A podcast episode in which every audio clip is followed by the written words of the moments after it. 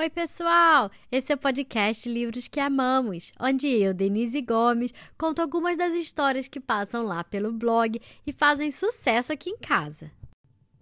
Vocês se lembram do episódio onde eu contei a história do Marcelo Marmelo Martelo? Eu aposto que vocês conhecem, porque além desse livro ser famoso, essa história foi a mais ouvida até hoje na história do podcast. Pois bem, hoje eu vou contar uma outra história desse mesmo livro, de um dos amigos do Marcelo. O livro de hoje se chama O Dono da Bola, escrito por Ruth Rocha e no livro com ilustrações de Mariana Massarani.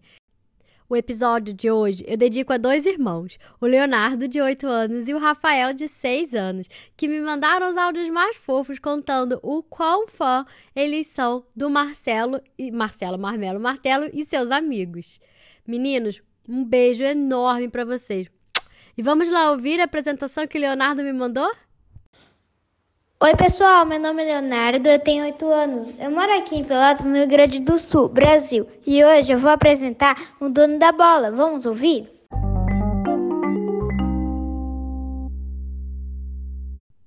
Era uma vez um menino chamado Caloca. Ele é um amigo muito legal, mas ele não foi sempre assim, não. Antigamente, ele era o menino mais enjoado de toda a rua. E não se chamava Caloca. O nome dele era Carlos Alberto.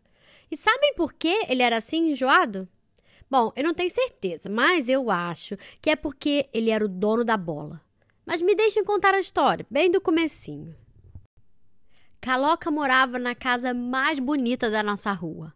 Os brinquedos que Caloca tinha, vocês não podem imaginar. Até um trem elétrico ele ganhou do avô. E tinha bicicleta com farol e buzina, e tinha tenda de índio, carrinhos de todos os tamanhos e uma bola de futebol. De verdade. Caloca só não tinha amigos, porque ele brigava com todo mundo. Não deixava ninguém brincar com os brinquedos dele. Mas futebol ele tinha que jogar com a gente, porque futebol não se pode jogar sozinho, né? O nosso time estava cheio de amigos. O que nós não tínhamos era bola de futebol. Só bola de meia, mas não é a mesma coisa. Bom mesmo é bola de couro, como a do Caloca. Mas toda vez que a gente ia jogar com Caloca, acontecia a mesma coisa. Era só o juiz marcar qualquer falta do Caloca que ele gritava logo: Assim eu não jogo mais, dá aqui a minha bola. Ah, Caloca, não vai embora, tem espírito esportivo, jogo é jogo. Espírito esportivo nada, berrava Caloca. E não me chame de Caloca. Meu nome é Carlos Alberto. E assim, Carlos Alberto acabava com tudo que era jogo. A coisa começou a complicar mesmo quando resolvemos entrar no campeonato do nosso bairro. A gente precisava treinar com bola de verdade para não estranhar na hora do jogo. Mas os treinos nunca chegavam ao fim. Carlos Alberto estava sempre procurando encrenca. Se o Beto jogar de contra o centroavante, eu não jogo. Se eu não for o capitão do time, eu vou embora. Se o treino for muito cedo, eu não trago bola. E quando não se fazia o que ele queria, já se sabe, levava a bola embora. E adeus treino. Catapimba, que era o secretário do clube, resolveu fazer uma reunião. Essa reunião é para resolver o caso do Carlos Alberto. Cada vez que ele se zanga, carrega a bola e acaba com o treino. Carlos Alberto pulou vermelhinho de raiva. A bola é minha, eu carrego quantas vezes eu quiser. Pois é isso mesmo, disse o Beto zangado. É por isso que nós não vamos ganhar campeonato nenhum. Pois azar de vocês, disse o Carlos Alberto. Eu não jogo mais nessa droga de time, que nem bola tem. E Caloca saiu pisando duro, com a bola debaixo do braço. Todas as vezes que o Carlos Alberto fazia isso, ele acabava voltando e dando um jeito de entrar no time de novo. Mas daquela vez nós estávamos por aqui com ele. A primeira vez que ele veio ver os treinos, ninguém ligou.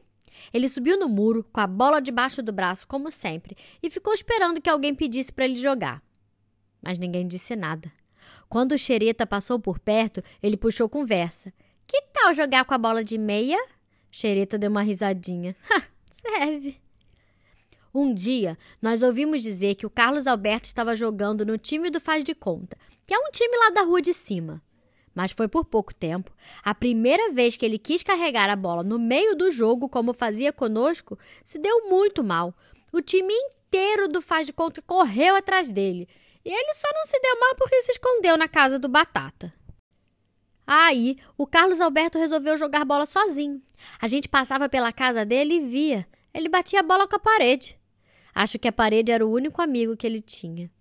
Mas eu acho que jogar com a parede não deve ser muito divertido, porque depois de três dias o Carlos Alberto não aguentou mais. Apareceu lá no campinho. Se vocês me deixarem jogar, eu empresto a minha bola, ele disse. Nós não queremos sua bola, não. Ué, por quê?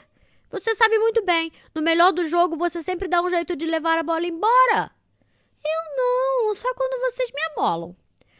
Pois é por isso mesmo que nós não queremos. Só se você der a bola para o time de uma vez. Ah, essa não. Está pensando que eu sou bobo? E Carlos Alberto continuou sozinho. Mas eu acho que ele já não estava gostando de estar sempre sozinho. No domingo, ele convidou o Xereta para brincar com o trem elétrico. Na segunda, levou o Beto para ver os peixes na casa dele. Na terça, me chamou para brincar de índio.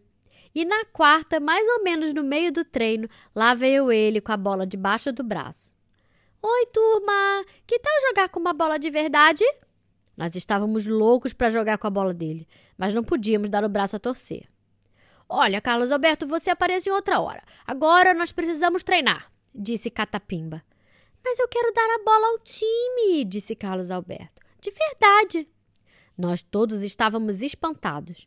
Ah, e você nunca mais pode levar ela embora? É, o que é que você quer em troca? Ah, eu só quero jogar com vocês, disse Carlos Alberto.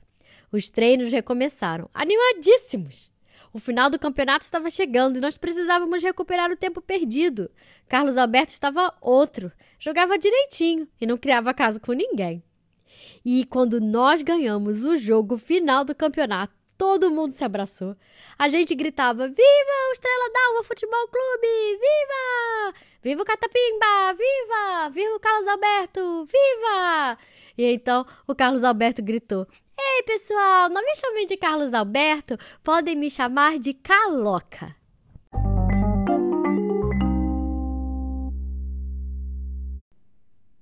E aí, gostaram da história? Quem aí gosta de jogar futebol?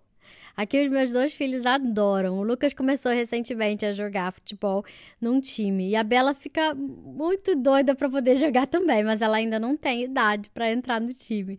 Mas quando ela crescer mais um pouquinho, com certeza ela vai querer também. A história de hoje se chama O Dono da Bola, que está no livro Marcelo Marmelo Martelo, de Ruth Rocha, com ilustrações de Mariana Massarani e publicado pela editora Salamandra. E se você gostou, compartilhe com seus amigos e me siga lá no Instagram e no YouTube. E fiquem ligados porque semana que vem sai uma nova história. Até mais!